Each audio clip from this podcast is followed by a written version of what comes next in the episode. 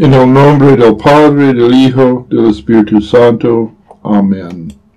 Yo Jesús he enviado mi ángel para daros testimonio de estas cosas en las iglesias.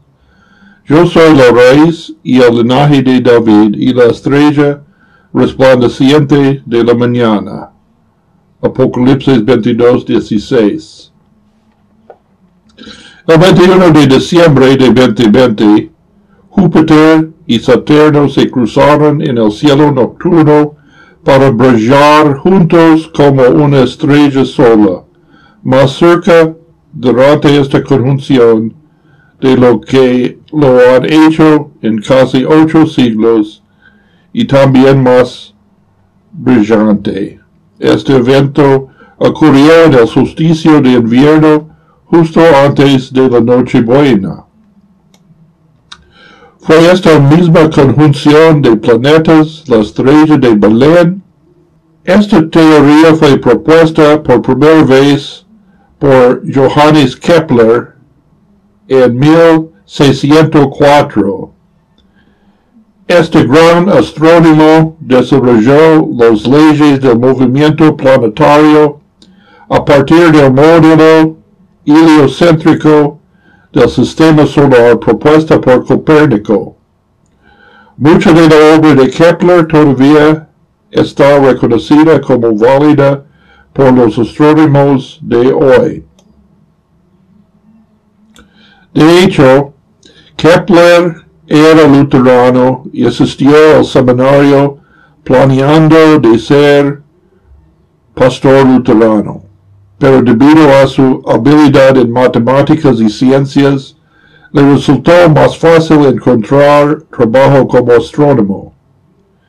Como creyente fue convencido que Dios Padre Todopoderoso creó el cielo y la tierra y el orden en inmensidad de la creación da testimonio a la existencia y también la voluntad de Dios.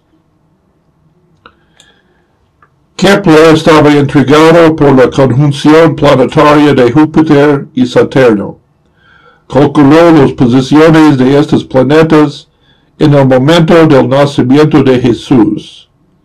Sus cálculos mostraron que hubo una triple conjunción planetaria de Júpiter y Saturno en el año 7 antes de Cristo, el 27 de mayo el 5 de octubre y el 1 de diciembre.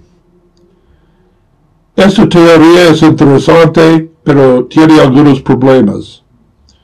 Primero, los Sagradas Escrituras no nos da una fecha específica para el nacimiento de Jesucristo. San Lucas dice, aconteció en aquellos días que salió un edicto de parte de Augusto César que todo el mundo fuese empadronado. Este empadronamiento primero fue hecho siendo Serenio gobernador de Siria. También y había pastores en la misma región que velaban y guardaban las vigilias de la noche sobre su rebaño. El reinado de Augusto César duró desde el año 27 a.C hasta el año 14 después de Cristo. Serenio fue gobernador de Siria dos veces, una vez antes del nacimiento de Cristo y otra vez después. Según ciertos documentos descubiertos en Egipto, César fue acostumbrado a levantar un censo cada 14 años.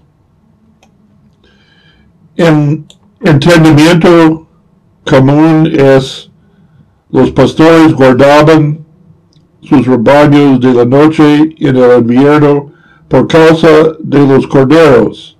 Pero hay tipo de oveja que da a luz en la primavera.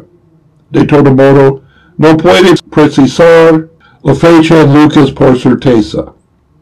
Entonces, ¿dónde proviene la fecha de 25 de diciembre? Ni de las escrituras, ni de una fiesta pagana. El calendario eclesiástico fue desarrollado para revisar la vida de Jesucristo en un año. El núcleo de este calendario es la Semana Santa, que siempre es en la primavera, como la Pascua de los judíos. Para la iglesia antigua tenía sentido para pensar que Jesús fue concebido por obra del Espíritu Santo en la misma temporada de su muerte en la cruz. Entonces la fecha de la anunciación, cuando el arcángel Gabriel apareció a María, fue fijada en el 25 de marzo. Y por supuesto nueve meses después del 25 de marzo es el 25 de diciembre. Además, la estrella de Belén guió los reyes magos hasta dos años después de la noche buena porque Herodes les mandó a matar los infantes de Belén de la edad de dos años o menos. La gran conjunción de Júpiter y Saturno no durará tanto. También en 1604, Kepler observó una supernova, es decir, una estrella en explosión, que brilló con intensidad para 18 meses. Entonces otra teoría es la estrella de Belén era un supernova. ¿Una señal de Dios puede tener una explicación científica? Dios es el creador y puede usar fenómenos naturales para revelar su voluntad. No es necesario para nosotros entender la naturaleza de la estrella de Belén. Los reyes magos fueron astrólogos y siguieron la estrella según su superstición y la leyenda de un rey de los judíos. Por el trabajo de astrónomos como Kepler, entendemos que el movimiento de estrellas y planetas no afecta los eventos aquí en la Tierra. Confiamos el futuro es en las manos de Dios, pero también confiamos en la palabra de Dios inspirada por el Espíritu Santo. Y esta palabra nos dice, Dios guió a los magos por aquella estrella. En otros casos, los milagros de Dios no deberían tener una explicación científica. Estas señales son contra el orden de creación con propósito. Jesús nació de una virgen para romper el ciclo del pecado original. También en su resurrección, Jesús no revivió de un coma, pero venció la muerte para vivir para siempre. En Jesucristo nosotros tenemos la promesa de la resurrección por causa de su encarnación. Oh Rey de las naciones y deseado de los pueblos, piedra angular de la iglesia, que haces de dos pueblos uno solo, ven y salva al hombre, que formaste del barro de la tierra. Amén.